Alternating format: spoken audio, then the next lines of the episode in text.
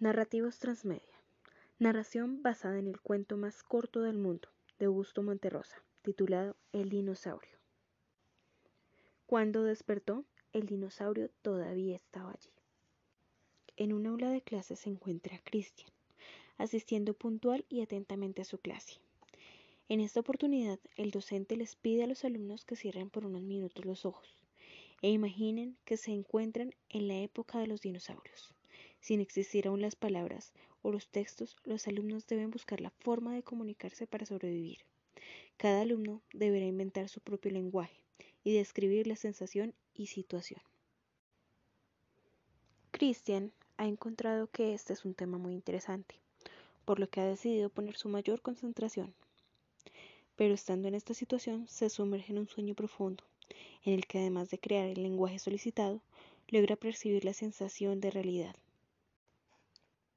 En aquel momento, es atacado por un dinosaurio carnívoro que intenta como de lugar convertirlo en su cena.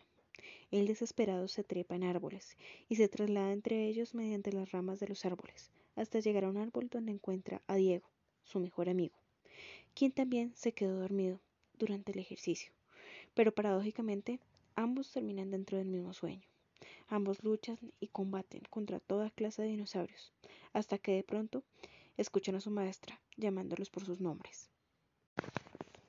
Al despertar, logran sentirse seguros, ven a sus compañeros de clase y su docente, por lo que logran tener paz, pero aún no entienden por qué ambos tuvieron el mismo sueño.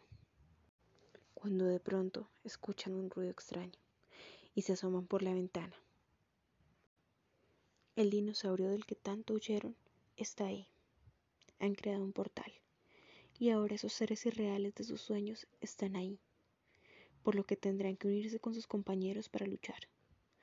Todo el colegio se une, usan químicos de laboratorio y todo lo que encuentran a su paso, pero nada es suficiente, y los dinosaurios mientras tanto se encargan de asesinar uno a uno a los chicos y a los docentes del colegio.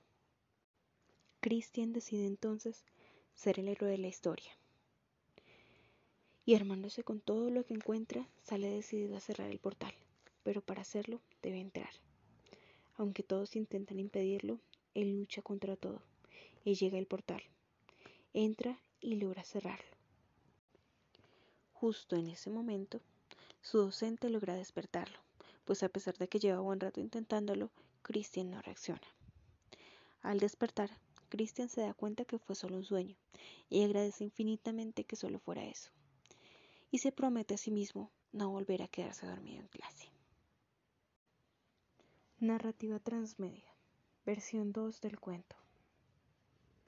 Christian ha encontrado que este es un tema muy interesante, por lo que ha decidido poner su mayor concentración.